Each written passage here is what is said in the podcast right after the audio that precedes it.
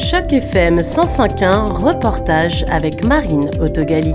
Mayor has designated item MPB 15.1 on 2024 operating capital budget as their first key matter, and this will be our first item of business today. Frances Nunziata, présidente du conseil de la municipalité de Toronto, a ouvert le comité dédié au budget de la ville 2024 en rappelant les règles de fonctionnement. La mairesse Olivia Chow a ensuite présenté sa proposition de budget équilibré devant le conseil municipal ce jeudi 14 février. Well, happy Valentine's Day. Valentine's Day is about caring for one another. And today we mark the budget day building a city that's more caring. Olivia Chow a rappelé qu'elle a hérité d'un budget de la ville dont le déficit atteignait la hauteur de 1,8 milliard de dollars et qu'elle n'abandonnerait pas sa volonté d'investir dans les services pour les Torontoniens.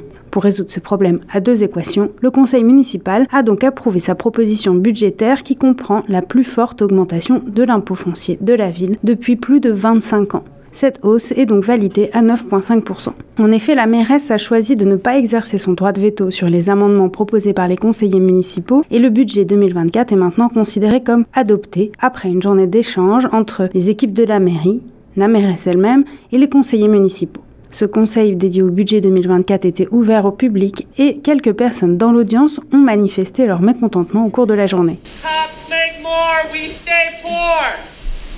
Ciao Tory, same old story. Ce qui a été adopté ce 14 février comprend un budget de fonctionnement de 17,1 milliards de dollars et un plan d'investissement sur 2024-2033 de 49,8 milliards de dollars. Il s'agit du premier budget d'une nouvelle approche pluriannuelle qui permet à la ville d'atteindre une stabilité et une durabilité financière, explique le site de la mairie. Parmi les financements très discutés, celui du budget de la police. Response times is the issue. Chez les Carroll, chef du budget. And we don't see how we change the response times at this level. So I know that as we vote for this increase today, uh, that we as council can, can watch for that response time to go down. Effectivement, après s'y être opposée pendant des semaines, Madame Chow a déclaré qu'elle soutiendrait une proposition visant à augmenter le budget de la police de Toronto. Le conseil municipal a donc voté l'ajout de 12,6 millions de dollars au budget de la police initiale, ce qui lui a permis d'obtenir les 20 millions de dollars que la police avait demandé.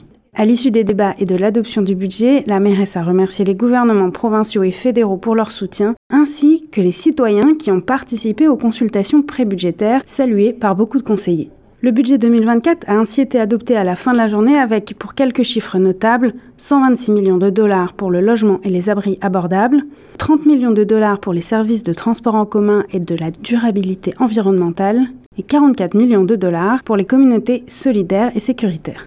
So today I will be supporting a number of motions that enhance our budget, including investment in watering and pruning trees and planting more. Initiative that lower our greenhouse gas emission, supporting artists, economic development and culture, developing, oh, restoring windrow snow clearing. Yes, I heard that loud and clear. Making Black Creek Pioneer Village stronger, supporting Toronto's unique policing cost, and promoting stronger communities. More by law enforcement officers. I heard that too. Today really show how we are always stronger together. C'était un reportage de Marine Autogali dans le cadre d'initiatives journalisme local sur Choc FM 105.1.